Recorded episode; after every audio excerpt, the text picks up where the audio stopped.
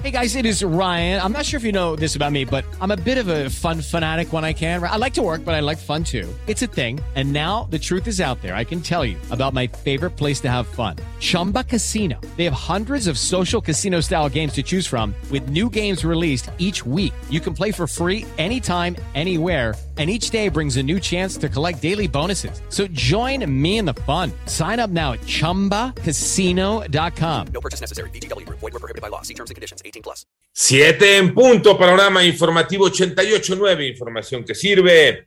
Yo soy Alejandro Villalbazo en el Twitter. Arroba Villalbazo. 13 es jueves.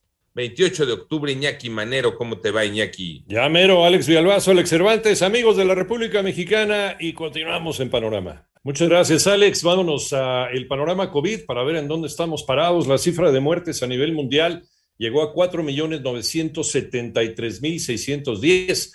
El número global de casos alcanza ya los 245 millones 92.869 los datos del gran concentrado de la Universidad Johns Hopkins.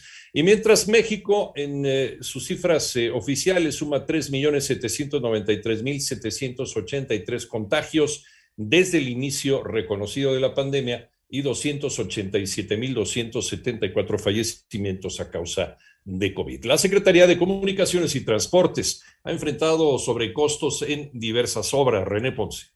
Al comparecer ante legisladores de la Cámara de Diputados, el secretario de Infraestructura, Comunicaciones y Transportes, Jorge Arganis, llamó a los diputados a aprobar los recursos necesarios para llevar a cabo la construcción de caminos, carreteras y vías de comunicación. En este marco, el funcionario federal reconoció que la dependencia a su cargo ha enfrentado sobrecostos en diversas obras por cuestiones como bloqueos y diferencias con pobladores, incluida la construcción del tren interurbano México-Toluca, que registra un avance del 100% en los tramos 1 y 2, mientras que en el que corresponde a la Ciudad de México, México presenta un avance de más del 50%, ya que ha llevado más tiempo porque se realiza con un cuidado extremo para evitar alguna desgracia en el futuro. La seguridad es pues, una zona en que nos afecta mucho la parte sísmica, pues no queremos que nos vaya a pasar alguna desgracia como se ha pasado. Para 88.9 Noticias, René Ponce Hernández. En el panorama nacional, una explosión en Altos Hornos de México, eh, de Monclova, en Coahuila, dejó un saldo de 11 trabajadores lesionados. En un comunicado, la empresa acerera informa que el incendio en el motor principal de la línea de tira de laminación en caliente fue controlado inmediatamente por los trabajadores y personal de emergencia.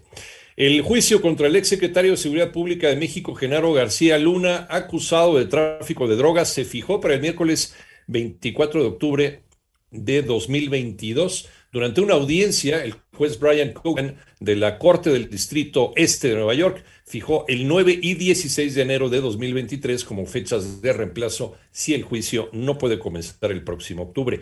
Por otro lado, esta mañana el INEGI dio a conocer que durante el 2020 se registraron en México 1.086.743 defunciones. Las tres principales causas de muerte fueron enfermedades del corazón, COVID-19 y diabetes mellitus. Recuerda, el domingo 31 de octubre entra en vigor el horario de invierno para casi todo el país, salvo para la franja fronteriza, para Quintana Roo y para el estado de Sonora, o sea, la parte que tiene convenio con eh, algunas eh, zonas, algunas ciudades de los Estados Unidos, la zona norte. Por ello, se recomienda que el sábado, antes de irte a dormir, atrases una hora tu reloj para que te despiertes el domingo con el nuevo horario.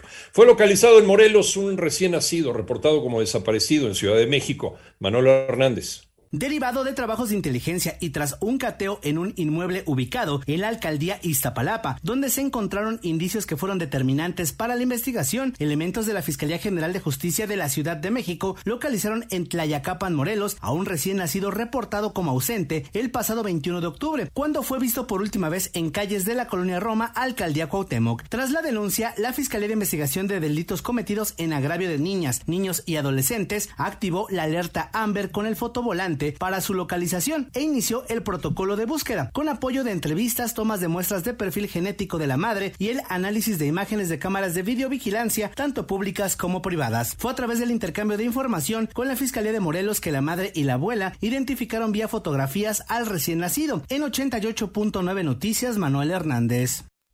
En el panorama internacional, las autoridades de inmigración de los Estados Unidos limitarán los arrestos en escuelas, hospitales y otras llamadas zonas protegidas, según nuevos lineamientos emitidos por el Departamento de Seguridad Nacional.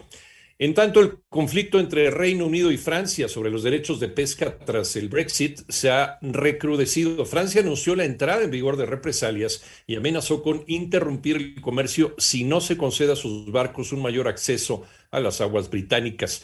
Indígenas y campesinos de Ecuador bloquearon carreteras en seis de las 24 provincias del país en el segundo día de protestas contra la política económica gubernamental. Y el Papa Francisco aceptó visitar Canadá para apoyar las iniciativas de reconciliación con los pueblos originarios tras las revelaciones escandalosas sobre el papel de la Iglesia Católica en los abusos y muertes de miles de niños indígenas, informa el Vaticano.